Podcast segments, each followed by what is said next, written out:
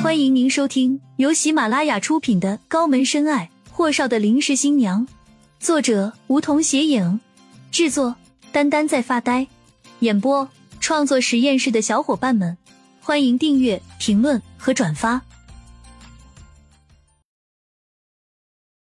第一百零八集，然后霍东辰就拉着顾青青大摇大摆的进了门。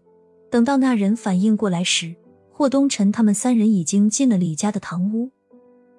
顾青青朝李川雨和李妈妈走近：“阿姨，川雨，我是不是来晚了？他们没伤着你们吧？”顾青青被一男人隔住，不然她接近李川雨和李妈妈。霍东辰懒洋洋的目光瞥向上手坐着的一位肥胖中年男子：“刘先生，李家一共欠了您多少钱？”他的口气总是听着懒洋洋的，但又总能给人不怒自威的气场。刘元腾地一下站了起来，那架势是要收拾面前那狂妄的年轻人的。可他那只门神小跑着过来，趴在刘元的耳根子嘀咕了几句后，刘元一脸黑线，打量着面前的三位年轻人：“你们从哪里来的？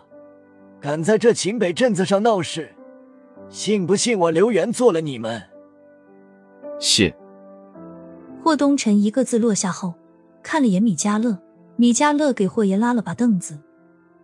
爷，您坐着说话。而后看向那只拦着顾青青的男子。这位兄弟，让李伯母和李小姐都坐下来，我们聊聊。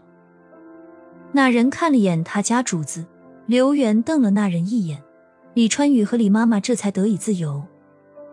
顾青青和李川雨紧紧拥抱了好久，谁也不说话。而李家的妈妈不知道是给吓着了，还是被那么大的人物来家里给惊着了。总之，他老人家站在那里傻愣愣的，都不知道做什么了。直到李川雨不在顾青青的怀里发抖了，他才缓缓放开顾青青，擦了把眼泪，打量了好久顾青青，点头：“越来越漂亮了。”顾青青推了把李川雨。俗死了你！谁都知道女孩子十八变，越变越好看的，你也是。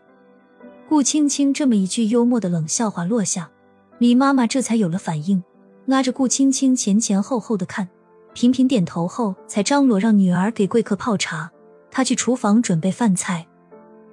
霍东辰说是要吃那个金黄色的面条，李妈妈觉得那粗粮招待贵客太寒酸了，顾青青说她就喜欢吃五谷杂粮。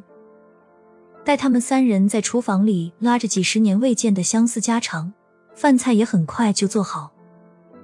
李川雨家早前是靠着卖当地的包谷酒过日子，供他和弟弟上学的。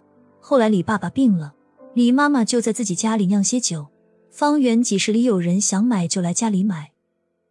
虽然都是农家菜，但是花样蛮多。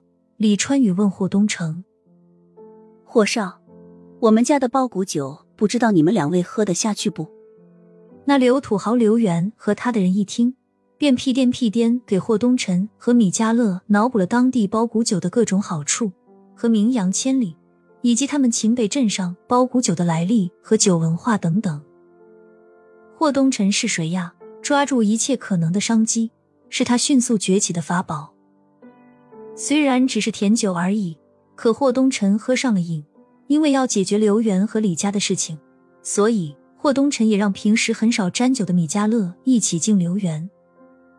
除了年纪和地域所受的教育不同外，刘元其实倒也没那么横。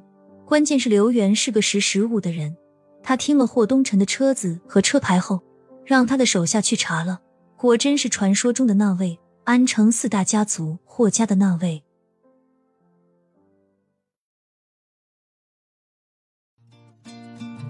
本集已播讲完毕，还没听够吧？那赶紧订阅吧，下集更精彩。